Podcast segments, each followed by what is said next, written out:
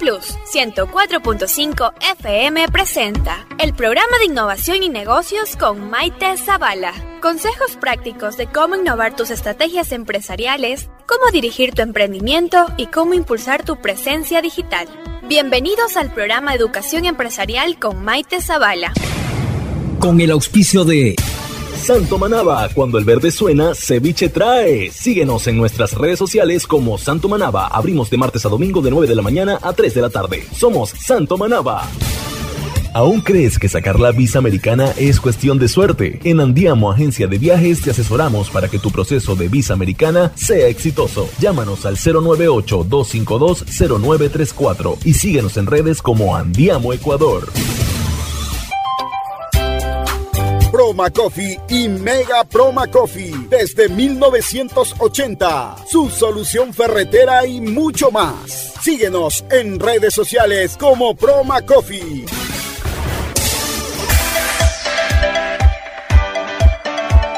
Hola, hola, muy buenas tardes, bienvenidos al programa Innovación y Negocios con Maite Zavala. Es transmitido también gracias a Radio Flama Plus 104.5. Aquí eh, tenemos una invitada muy especial y hoy vamos a hablar acerca de las finanzas para tu negocio. ¿Ya? Quiero presentar a nuestra invitada para que ella también dé sus palabras de, bienvenida. Eh, la persona que nos está acompañando hoy día es Cintia Chacón, es mentora de empresarias. Ella es ingeniera comercial y tiene un MBA en IDE Business School. Fue docente también de materia de administración en la Universidad de Guayaquil. Cintia ayuda a escalar los negocios y los emprendimientos para que analicen sus números y generen ganancias. Vendernos igual que ganarnos, dice. Ella CEO de asesores tributarios y también tiene un podcast que después nos va a comentar un poco más a detalles. Ella es empresaria con más de 15 años de experiencia, empezó una carrera en PricewaterhouseCoopers, luego eh, pasó a otras multinacionales y empresas aquí en Ecuador y decidió emprender por su cuenta para los servicios de asesoría de la parte contable, tributaria, administrativa. Y ahora tiene ya un equipo. Empezó sola, pero ahora tiene ya todo un equipo y en los últimos meses vio la necesidad para muchos emprendedores y empresarios crecer en una, que crezcan en una dirección para que puedan ejercer. Eh, ella ha ejercido ahora varios servicios como mentora en diferentes áreas y bueno, vamos a conversar un poco más con Cintia Chacón. Así que la tenemos aquí en el programa Innovación y Negocios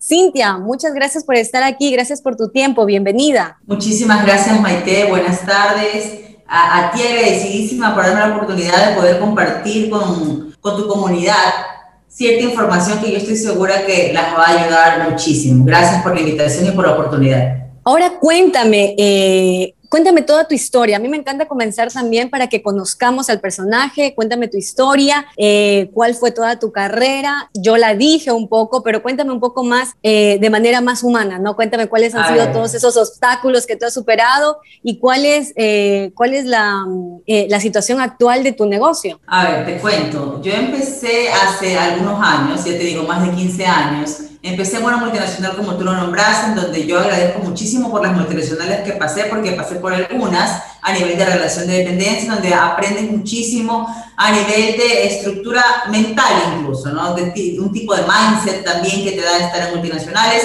Luego también pasé a algunas compañías nacionales, pero yo siempre, siempre tuve este bichito de querer eh, emprender. O sea, a mí siempre me gustó ser mi propia jefa tengo el ejemplo con mis padres, que ellos también tienen un negocio, entonces sí me, siempre dije, no, yo quiero tener algo mío. Lo que no me decidía era que algo mío de qué, porque obviamente cuando uno recién empieza dice, no, me quiero poner un negocio de A, de B, de C, hasta que encontré a nivel profesional eh, lo que me gusta hacer, que en este caso es la asesoría. ¿no? Empecé, como te digo, en estas compañías que se dedicaban también a esto, me especialicé y luego se dio la oportunidad eh, con un cliente, un, uno primero, un cliente, y yo dije, bueno, una amiga me dijo, oye, ¿sabes qué? Hay una persona que necesita alguien con tu perfil para que lo ayude, y yo, ok, dale, y empecé. De hecho, ese cliente hasta el día de hoy sigue siendo mi cliente, mira, 15 años después. Él fue con 15 años, creo que fue 10 nomás con él. Eh, y luego eh, seguí, regresé en realidad, mira, lo que nos pasa a todos, y esto le cuento para que sepan que no todo es color de rosa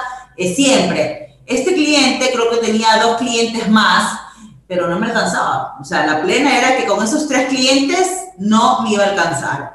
Así que me llamaron de una empresa, eh, otra multinacional también, para que, que, se dedicaba a la parte de auditoría y impuestos.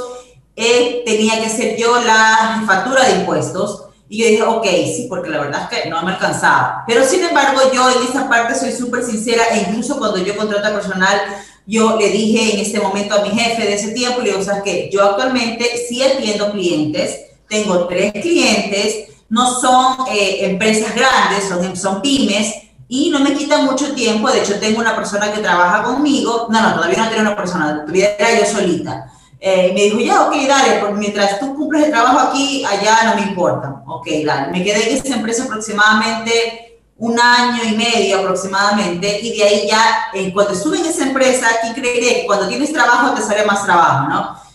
antes no me alcanzaba, ya estaba en esa empresa y eh, un cliente me refirió a otro y un cliente me refirió a otro. Estando dentro de la empresa, en esta última empresa que estaba bajo relación de dependencia, resulta que yo digo, esas que sí necesito una persona que me ayude porque no me estoy alcanzando. No quería renunciar yo todavía. Dije, no me alcanza el tiempo. Contraté a, a una ex compañera que había sido asistente mía en algún momento y que también estaba sin trabajo, lo ayúdame en estas cosas ok, dale, y luego para darle el cuento yo dije, no, sabes que definitivamente esto está creciendo un poco más, tal vez no me, no me lancé al estrellato con decirlo así, otra vez renunciar y decir me voy a quedar sin nada, pero sí con un 70% de mi presupuesto ya cubierto. Yo dije, no, ya no importa que no esté el 100, yo necesito estar ya en lo mío. Me cambié, no tenía oficina todavía, estaba con esta asistente que te digo que, que, que de hecho es mi amiga hasta el día de hoy eh, y luego ya en un cliente, estos clientes que yo he sacado clientes hasta del gabinete, o sea, en la peluquería está, y aquí tú qué haces, esta cosa, ah, pero yo te puedo ayudar tal cosa, ok.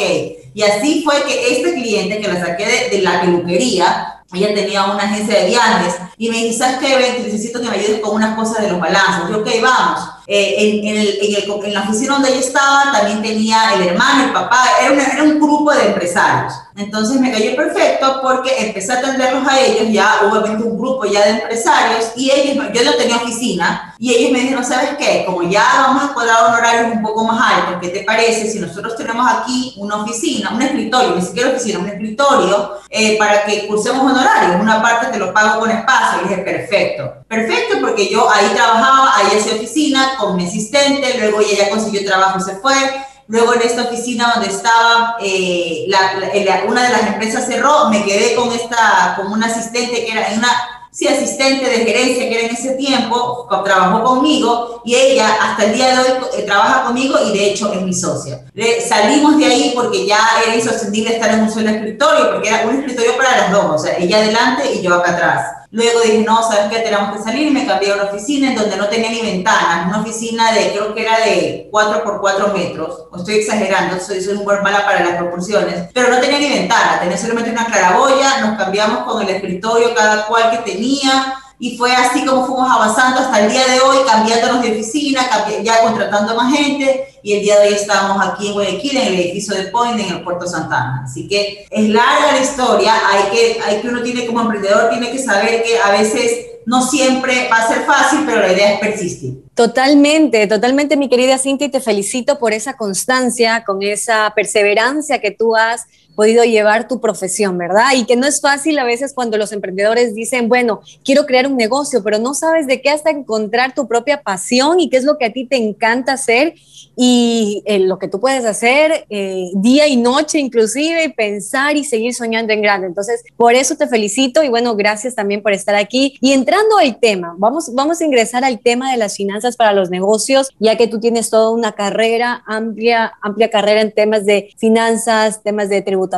contabilidad, etcétera, que nos van a poder ayudar a todos los empresarios y emprendedores que están escuchando este programa. Y yo quiero empezar eh, contando o diciendo algo que la data es poder, ¿verdad? Tener la data es poder y eh, bueno, en ciertos emprendedores o ciertos empresarios inclusive grandes, eh, no les fácil, las, conocer tus números te facilita para las tomas de decisiones, ¿verdad? Así no se tomarán decisiones no solamente con el plano emocional y subjetivo, sino, sino que también desde lo racional y desde la manera más lógica en la que tú puedes leer los estados financieros y puedes decir, ok, vamos por esta inversión, no vamos por esta inversión, eh, vamos a reducir ciertos gastos, etcétera. Y es constante en tus asesorías una de las de los denominadores comunes que tú llamas son las decisiones intuitivas sobre las racionales basadas en la edad. Cuéntame cuál es la experiencia de las pyme, eh, empresas pequeñas y medianas o grandes que tú tienes, cómo se maneja eficientemente la data o cómo un empresario o un emprendedor puede ya ir viendo, formalizando o teniendo idea de cuáles son los números más importantes de su negocio para poder tomar decisiones asertivas? Mira, de hecho, esa parte te comentaba antes de la entrevista porque es súper importante que nosotros como emprendedores, y siempre me llamo, ser ser empresaria ahora, yo creo que todos los empresarios tenemos alma de emprendedores porque siempre nos gusta estar emprendiendo uno que otro negocio.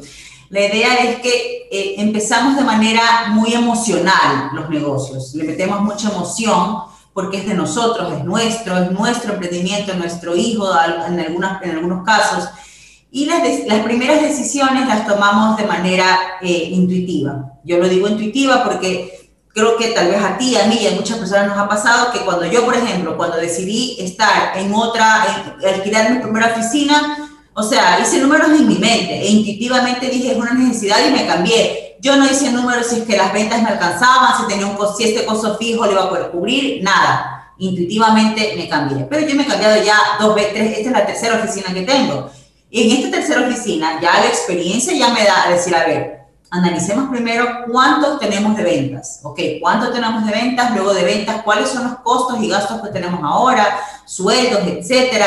Y ahora, si voy a tener con este gasto de aquí, que sería una, una oficina más grande, tengo un alquiler más grande, ¿lo voy a poder cubrir? Y si no lo puedo cubrir, ¿qué debo hacer para que las ventas suban como para cubrir este costo? Ya fue mucho más racional. ¿Por qué? Porque ya tenía la data, como te dije y tú dijiste al comienzo, la data. Al comienzo yo no tenía la data, tenía simplemente obviamente un Excel que a veces llenaba, a veces no, en casa de herrero cuchillo de palo, porque era súper al comienzo donde yo no pensé que esto iba a, transformarse en lo que es ahora. Ya luego, ya ahora tengo un sistema contable, tengo un sistema administrativo, no solamente contable, donde yo puedo analizar, ver, no hay nada más mágico, por decirlo así, que ver tus números plasmados en un gráfico. No sé si a ustedes les pasa y te debe pasar a ti también cuando ves tus ventas y ves que esta línea que vas dibujada en un cuadrito em, estadístico que va subiendo, ¿no? Este, este típico cuadrito que vas así dibujando, nada más lindo que ver esta flecha hacia arriba. Sin embargo, si ves también la flecha hacia abajo, es una, es una llamada de atención a ti. A ver, a mí no me gusta ver esa línea hacia abajo, me gusta que esa línea siempre sea hacia arriba. Entonces, eso te da a ti el poder de poder decidir que algo tienes que hacer, o seguir subiendo tus ventas, o si bajaron, ¿qué pasó? Y no solamente con las ventas, porque como te decía, vendernos igual a ganar. Yo puedo estar vendiendo muy bien, de hecho, si yo tengo un buen producto, he hecho bien mi estrategia de ventas y tengo un precio también competitivo, seguramente voy a vender, porque al fin y al cabo esto eh, eh, va al éxito. Pero si yo vendo un producto en 100 dólares y resulta que he gastado eh, la mejor materia prima, me la traje de la China y la otra me la traje de, no sé, de mí, resulta que tengo de costos 99. 100 menos 99, me queda un dólar de ganancia. Entonces vendí súper bien, pero no controlé para nada mis costos. Entonces en ese momento se transformó a que yo no solamente debo estar pendiente de los números de mis ventas, sino también de los números de mis costos. Porque lo que buscamos todos los empresarios es tener una ganancia. Y hay algo también sumamente importante, que cuando tú estás iniciando y obviamente ahora que eh, topas el tema de los costos y cómo tener tu data eh, tan tan transparente, por así decirlo, eh, y no tan maquillada, por ejemplo, tan general, sino muy desmenuzada para ver cuáles son en realidad tus costos, ¿verdad? Y ver si tu producto, como tú dices, tiene utilidad o si es rentable o no. Eh, eh, hay ocasiones que yo me encuentro también con emprendedores y empresarios que tienen A, B, C, D servicios y efectivamente dicen, wow, este es mi producto estrella porque lo vendo súper bien, pero el margen de utilidad y de rentabilidad es súper bajo. Entonces ahí tú dices, bueno, todos mis esfuerzos, todo mi tiempo, todo mi equipo está trabajando en vender o, hacer, o, brindar este servicio, pero efectivamente no es la ley de Pareto, ¿no? El 80-20, ¿qué es lo que más te da? ¿Cómo tú puedes analizar también muy bien estos precios? Porque eh, yo estaba viendo las redes sociales de Cintia, por ejemplo, a, a Cintia la pueden seguir en Instagram, está como cintia.chacón.c.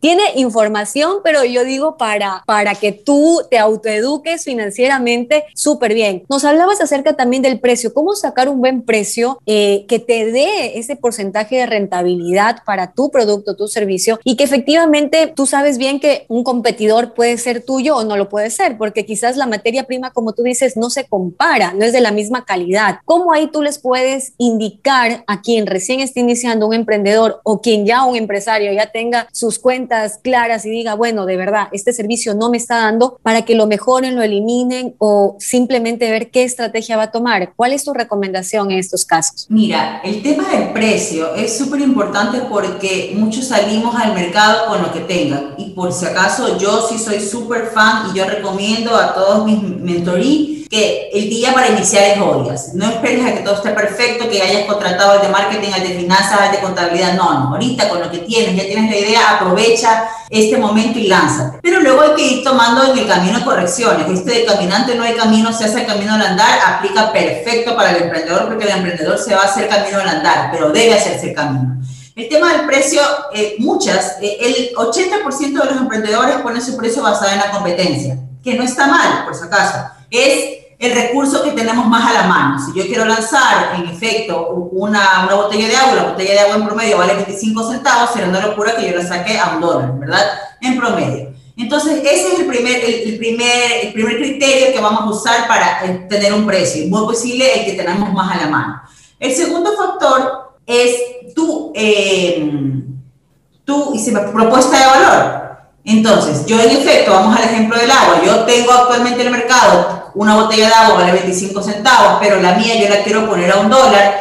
al principio, si lo comparo solo a competencia, podría ser descabellado, pero resulta que mi propuesta de valor es que en mi agua viene, tiene, eh, no sé, tiene residuos de oro traído del Himalaya, además tiene una botella que es reciclada, de reciclado a reciclado, o sea, tiene mil propuestas de valor que podría ser que exista un nicho de mercado que me compre a mí mi botella de agua a un dólar. Así que en ese momento yo voy a establecer, si te dejo hasta ese momento, dos variables un poco subjetivas, ¿no? Porque simplemente es basado en lo que podría yo lograr. Y luego viene el tercer factor, que es el más importante, creo yo, el que no determina el precio, pero sí determina la base, desde dónde tú puedes empezar a jugar con esa subjetividad del precio. Hacer una fórmula facilita en donde tú tienes todos los costos totales dividido para uno menos el margen que quieras ganar. Es decir, yo quiero ganar el 10, el 20, el 30, el 40, el 50, el margen que tú quieras ganar.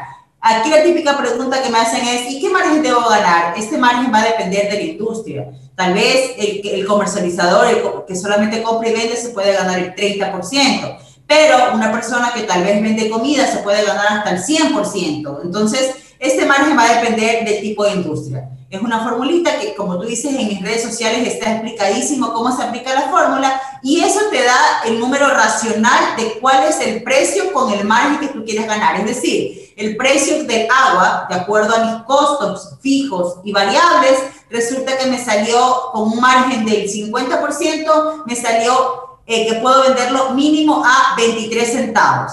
Por lo tanto, estoy dentro del mercado, pero ahí solamente he hecho un análisis numérico. Si yo le meto el análisis objetivo de que tengo una propuesta de valor y un nicho de mercado que estoy dispuesto a pagar más, pues le pago un poco, le pongo un poco más de margen y saco mi producto al mercado con un precio competitivo.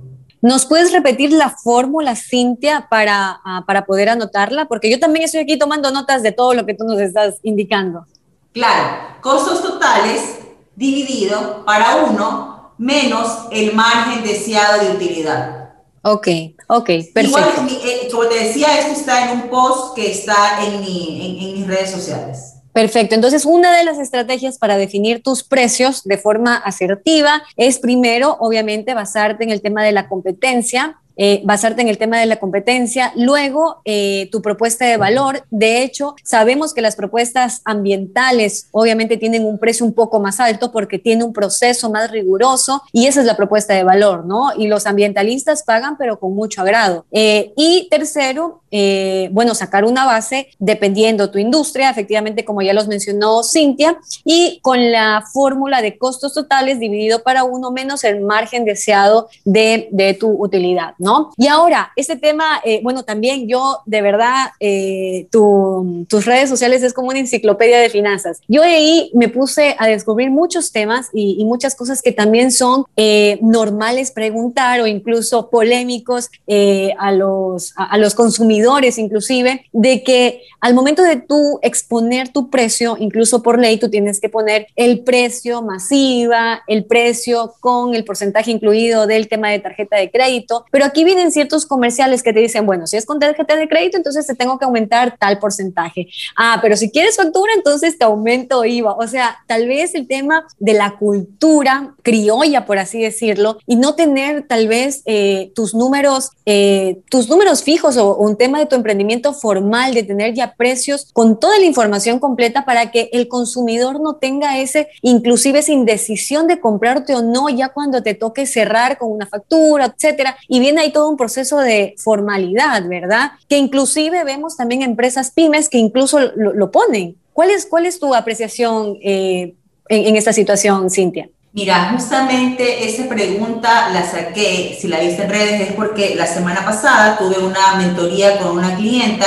y estábamos con ese tema del precio, ¿no? Entonces me quedó ahí eh, esta pregunta rondante y dije, no, tengo que compartirla con mi comunidad. La compartí la semana pasada y mira, he recibido mil mensajes de que no, de que yo, yo quiero comprar, de consumidores y de, y de emprendedores, porque aquí hay dos lados, ¿verdad? El que quiere comprar y el que vende. Entonces, no, yo lo que pasa es que yo no pido este, factura porque yo ya quiero pagar el precio final, entonces deberían poner el precio final. El emprendedor dice, no, lo que pasa es que yo solamente puse precio, no precio de venta público y ahí se armó el debate, ¿no? Por eso hoy día, y, y recalco un poquito más, y básicamente, legalmente, el precio de venta al público, el PVP, en efecto debe incluir todos los impuestos. El IVA, recordemos también que existe aquí en Ecuador otro impuesto que es el ICE, por ejemplo, si vas a comprar un perfume, el perfume tiene un ICE y no es que al momento de pagar te van, ah, le voy a meter el ICE y el IVA. Normalmente ya estos impuestos por ley deberían estar incluidos. Sin embargo, también existe la, PVP, sin embargo existe la posibilidad de que yo cuando comunique mis precios pueda incluir la palabra que no incluye impuestos. Si yo pongo la palabra no incluye impuestos, yo cuando te facture voy a tener que aumentarte el impuesto que corresponda. ¿Por qué pasa esto? Y esto va bien por un tema, por ejemplo, te digo yo en, en, mi, en mi empresa, en asesores tributarios, yo nunca incluyo impuestos en las propuestas de servicios profesionales, porque hoy día puede ser el 12%, mañana puede ser el 10% y pasado puede ser el 14%. Entonces yo siempre pongo en mis propuestas, este precio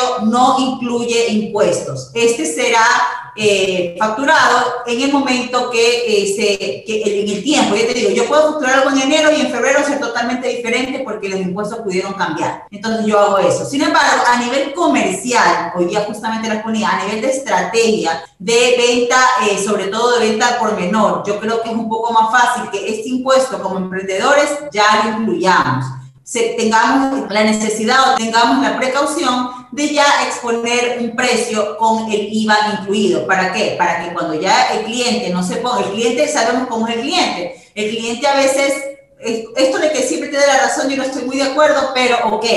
La idea es que no, no buscar un, un mal, un mal eh, experiencia con el cliente, ¿verdad? Entonces, en efecto, la idea es que podamos incluirlo. Perfecto, Cintia. Sí, bueno, y hay casos, ¿no? Que dicen, no, pero si el precio que usted puso en redes sociales es este, o la propuesta que me envió, entonces sí hay un poco de, desconocimiento inclusive, o, o, mejor dicho, ser más formales y aclarar todo cuando tú envías la propuesta, o cuando tú lo publicas en redes sociales, o cuando lo estás comercializando con, eh, con, tu consumidor, ¿verdad? Y ahora hablando en el tema de eh, pasar de emprendedor a empresario, o de un emprendedor a una empresaria.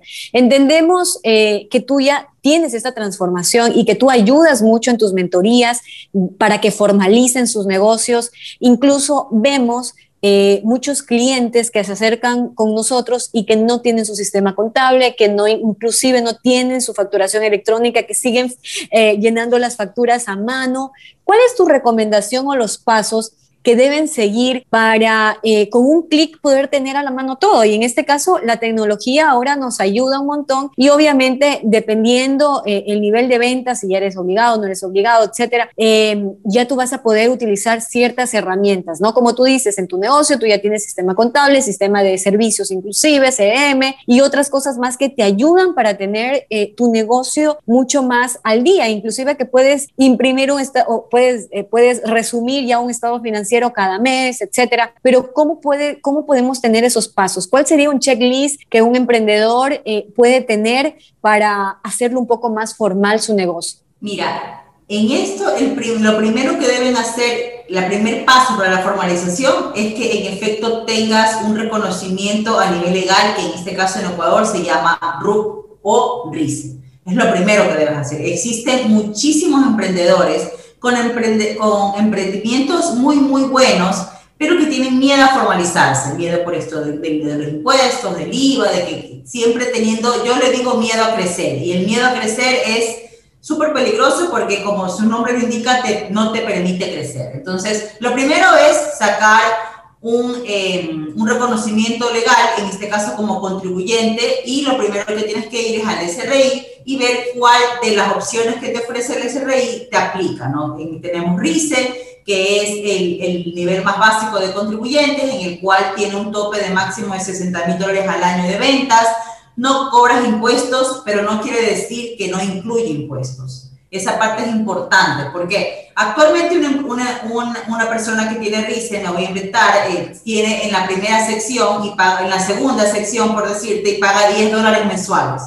10 dólares mensuales en el año, este número es porque el SRI ha hecho un cálculo y dijo, bueno, si tú estás en el, en el nivel 2 y tienes un nivel de venta X, promedio tú deberías tener, te sacan un promedio y pagas. Entonces tú al año pagaste 120 dólares por mantener tu RICE.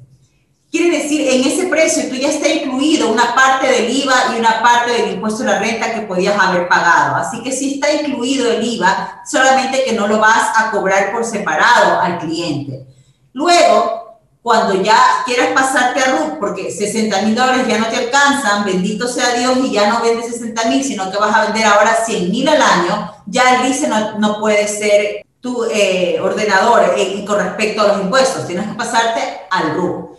Y en ese momento vas a tener que desglosar el impuesto. Y ese impuesto vas a tener que cobrarlo y vas a tener que mandar a pagar. Entonces es importante que mantengan esta diferencia de impuestos con respecto a lo que están cobrando.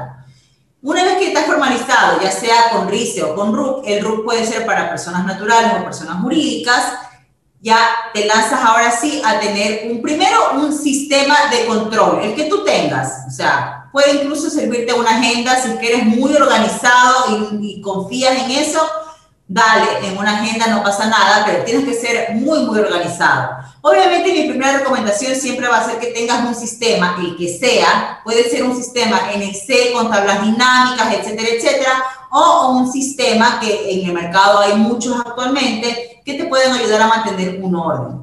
¿Por qué ese orden? Porque primero ese orden te va a dar, como te digo, la data para que tú puedas tomar decisiones al final. Si no, no tienes un sistema y lo llevas en Excel, también se podría, pero hay que ver cuáles son los niveles de, de, transacciones que te puedan aguantar este tipo de, este tipo de, de maniobras, por decirlo así. Y luego, finalmente, una vez que ya en efecto tienes tu RUC, tienes eh, los números de tu empresa, como sea que los quieras llevar, ahora sí tomar decisiones basado en esos números, en esa data. Es decir, ya no solamente ser un emprendedor emocional, sino un emprendedor inteligente que sobre esa revisión mensual yo siempre sugiero, mira, por ejemplo, yo me doy cuenta cuando un emprendedor eh, tiene eh, bases para el éxito, por decirlo así, y otro que le va a costar un poquito más. En asesores tributarios nosotros tenemos pymes, emprendedores y empresas muy, grandes. Las empresas muy, grandes, mira, me persiguen para las reuniones mensuales de revisión de balanzas. ¿Por qué? Porque a ellos les interesa saber todos los meses cómo ha evolucionado sus números. A veces el emprendedor que está empezando, soy yo la que tengo que decir, oiga, tenemos reunión de balanzas, no se olvide. Ay, ay, ay, ojo, es un tema simplemente de ir agarrando el hábito pero la idea es que ese hábito es de empresarios, ese hábito de revisar mensualmente tus números hace que puedas tomar decisiones tal vez correctivas o incluso puede ser preventivas. Totalmente, lo que tú nos indicas, ¿no? Es ver, eh, primero formalizar eh, nuestro negocio ante el SRI, después, posteriormente, viendo nuestros números, ver a qué línea me voy, cuál, es, cuál sería nuestro sistema, nuestra herramienta de control, como tú lo mencionas, y obviamente con los números, nuestro sistema contable, o si la herramienta Excel pues puede servir, dependiendo de la transacción que tú tienes, y em, posteriormente seguir aumentando, ¿no? Y ahora el tema de la facturación electrónica es algo súper básico que te va a ayudar para sacar un dolor de cabeza y que no tengas, incluso te ahorras papel, te ahorras el mensajero que tienes que enviar, enviar a otra ciudad, etcétera. Pero bueno, nos ayuda muchísimo. Ahora con el tema de, de costos, tal como tú, tú lo mencionabas, y también mencionabas muchísimo en tus, en tus redes sociales el tema de tu inventario, ¿no? Vemos muchas empresas que incluso tienen dolor de cabeza por el inventario, que les toca cerrar un día de trabajo para contar su inventario, que incluso lo, lo, lo están haciendo en la noche y que eh, una vez que cierre su, negocio, pero ¿cuál ha sido, según eh, tu análisis durante todos estos años, la mejor forma para poder llevar de manera ordenada y quizás real, transparente, tu inventario versus el sistema, ¿no? lo real, el stock y cómo tú también puedes, eh, puedes recargarlo, por así decirlo, en el tema de compras para que la empresa no se quede sin stock. ¿Cuál tú has visto, cuál, cuáles son estos mecanismos para mejorar el tema de manejo de inventario? Mira, en el tema de inventario definitivamente es un punto muy importante a nivel de emprendimientos que manejan productos. Eh, yo he podido observar que a veces cuando el inventario lo llevas tú mismo, porque tú eres el todólogo, el típico empresario que hace todo, tal vez es un poco menos el, las contingencias que puedes tener, es solamente un tema de orden. Pero ahí yo siempre pongo ciertos límites con respecto cuando ya tienes un, un, emprendimiento que no solamente estás tú, sino que pueden haber muchas personas alrededor involucradas, una persona que trabaja contigo, un proveedor que viene tal vez a, un centro de distribución, etcétera, ¿no? Entonces yo, una de las primeras cosas que yo digo a nivel de sistema, ahí sí necesitas un sistema, es que, por ejemplo, tú jamás puedes vender si no hay un inventario cargado. Y suele pasar, incluso en empresas grandes. A veces tú dices, ay, eh, podemos revisar si hay las botellas de agua que queremos vender. Sí, sí, véndelas. Y las venden y resulta que el inventario está en cero. Cuando vendes esa, esas cinco botellas con agua, resulta que el inventario se pone en menos cinco. Y tener un inventario negativo es de los mayores dolores de cabeza a nivel financiero y contable. ¿Cómo solucionamos eso? Poniendo, normalmente la mayoría de los sistemas tienen este candado de saber que no puedo facturar si es que no cargo primero el inventario.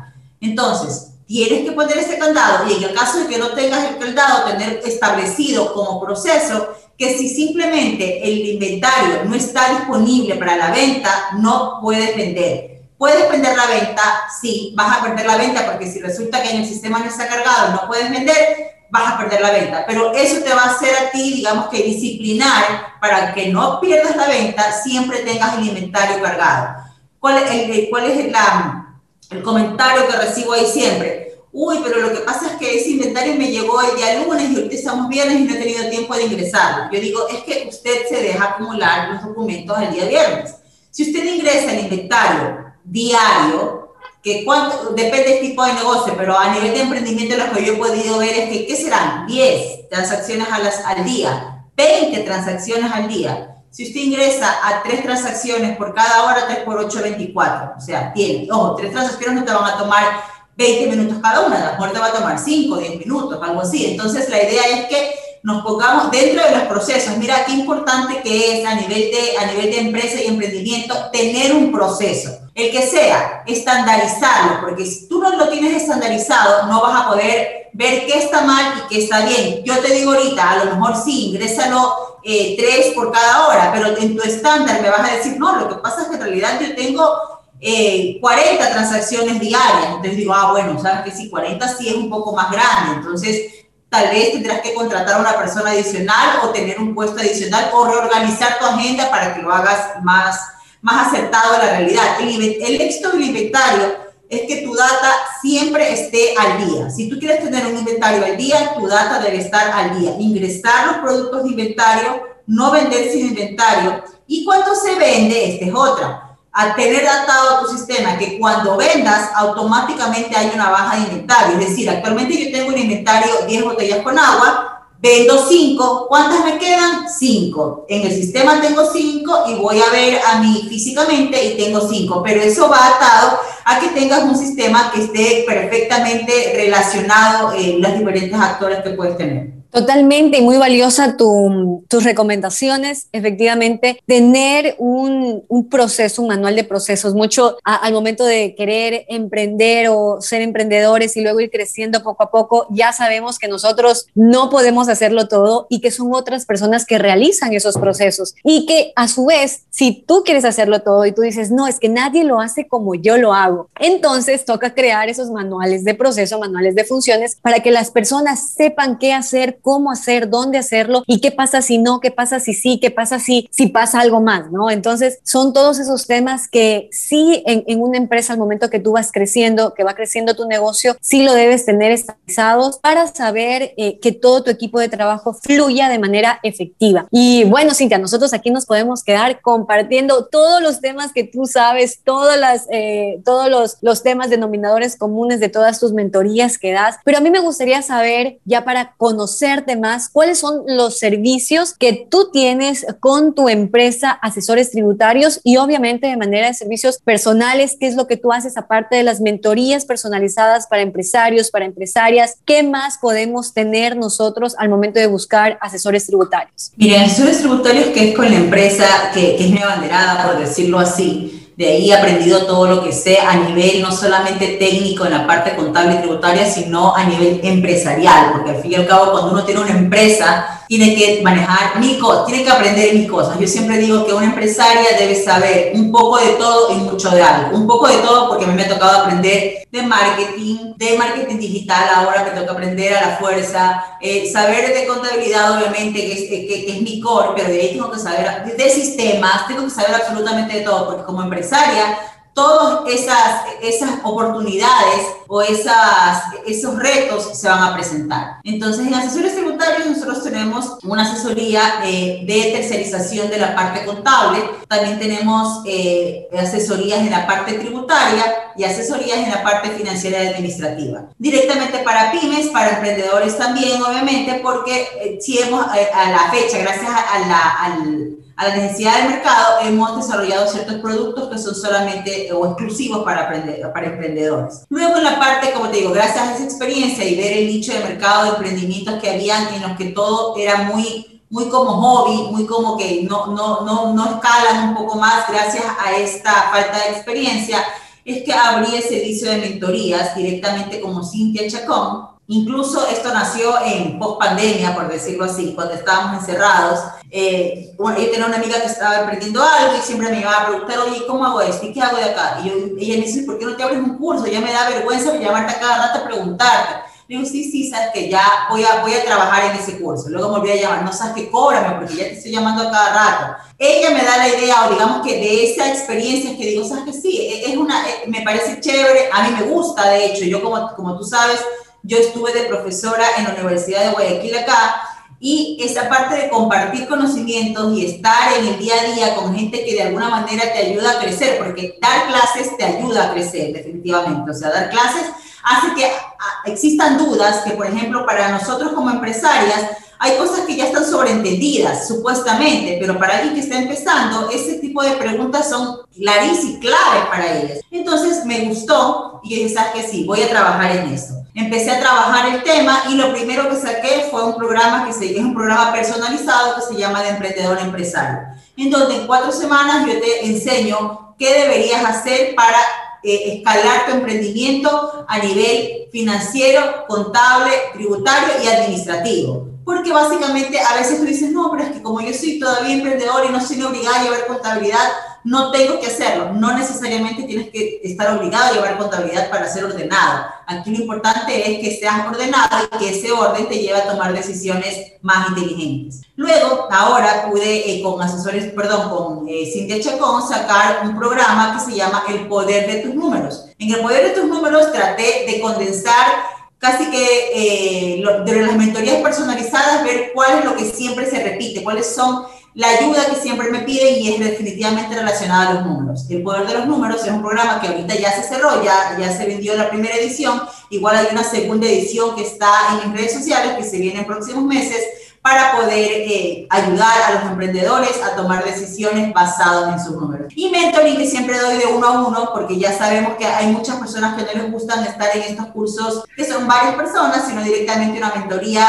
uno a uno de algún, de algún tema específico. Wow, mi querida Cintia, o sea, ¿qué no haces tú, no? Qué, qué lindo, qué poder, qué Qué lindo el poder compartir todos tus conocimientos, toda la experiencia que tú tienes, no solamente desde el inicio de las multinacionales, sino de ahora ya trabajar con pymes, con emprendedores inclusive y también con corporaciones para que eh, puedas guiarles y cómo tú de la mano, si ya conoces a empresas pequeñas, a empresas medianas y empresas grandes, ya sabes cuál ha sido todo ese crecimiento, ya sabes cuáles son todas esas, esas estrategias para que se puedan implementar y obviamente poder tener ese crecimiento basado en las finanzas, en el tema tributario, que yo creo que, y siempre lo digo, que las finanzas es el ADN de tu empresa, o sea, es el, la sangre que recorre todo nuestro cuerpo y que bombea el corazón para mantenernos vivos y para que nuestro negocio así pueda crecer y pueda seguir vivo, ¿no? Entonces, eh, muchísimas gracias, mi querida Cintia, mentora de empresarias, y gracias a ti por toda tu experiencia, por todo tu conocimiento y por supuesto, te podemos seguir en las redes sociales, en Instagram estás como cintia.chacón.c bueno, Cintia primero con J, luego con THI, yo también me equivoqué, lo puse al revés, pero bueno, eh, así la pueden encontrar. ¿Y en qué otras redes sociales, tu podcast? Cuéntanos, ¿qué más, dónde más te podemos seguir? Mira, pueden seguir eh, con el mismo nombre en Facebook, en, en LinkedIn también tengo una página que comparto mucha información. Y en el podcast, que básicamente el podcast se llama Diario de una Girlboss. ¿Por qué empezó? Porque yo siempre digo, y mira, tú seguramente serás la próxima invitada en mi podcast, en donde yo digo que todas las que nos manejamos en el mundo de los negocios, las mujeres que nos manejamos en el mundo de los negocios, ya que tenemos eh, cargos medios, altos o lo que sea, que así sea que dirijamos a una sola persona, tenemos ciertos hábitos que no solamente van relacionados a la parte empresarial. Yo siento que una empresaria o una profesional es un ser integral que tiene varias aristas en su vida. Entonces, ese tipo de experiencias me gusta compartir con la gente para que vea qué, qué hay detrás de esta Gerbos que puede estar frente a una empresa y qué hace para hacer lo que es, cuáles son las claves del éxito de esta Gerbos y por eso se llama Diario de una Gerbos en el podcast. Qué chévere, mi querida Cintia, por supuesto, yo soy un oyente y he escuchado algunos podcasts tuyos, voy a seguir escuchando porque yo creo que todos tenemos algo que aprender y algo que enseñar también. Entonces, muchísimas gracias, gracias por estar aquí en el programa Innovación y Negocio. Te invitamos a seguir también ah, en nuestras plataformas digitales. Este programa es transmitido gracias a Radio Flama Plus 104.5. Ellos también producen y editan podcast, por si acaso las personas que nos están escuchando y quieren tener su podcast, así como lo tiene Cintia, así como lo tiene, lo tiene Radio, la Radio Flama, así como lo tengo yo, también lo pueden crear. Y bueno, muchísimas gracias, mi querida Cintia. Gracias por todos tus conocimientos y seguro nos estaremos encontrando en una próxima edición. Muchísimas gracias, Maite.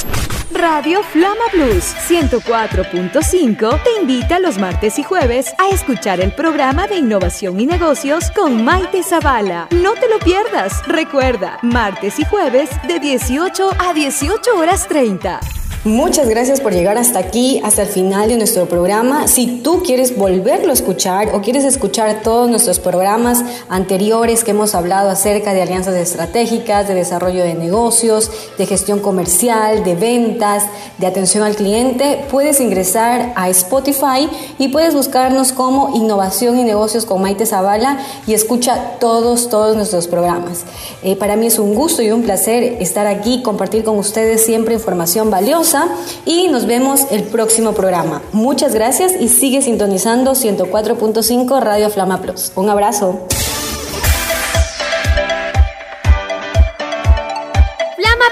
104.5 FM presentó el programa de innovación y negocios con Maite Zavala. Puedes escuchar nuevamente este episodio en nuestras plataformas digitales mediante Spotify, el podcast de Maite Zavala y nuestro podcast de Radio Flama Plus. Educación ejecutiva, la clave para fortalecer la innovación y el liderazgo empresarial. Hasta una próxima edición.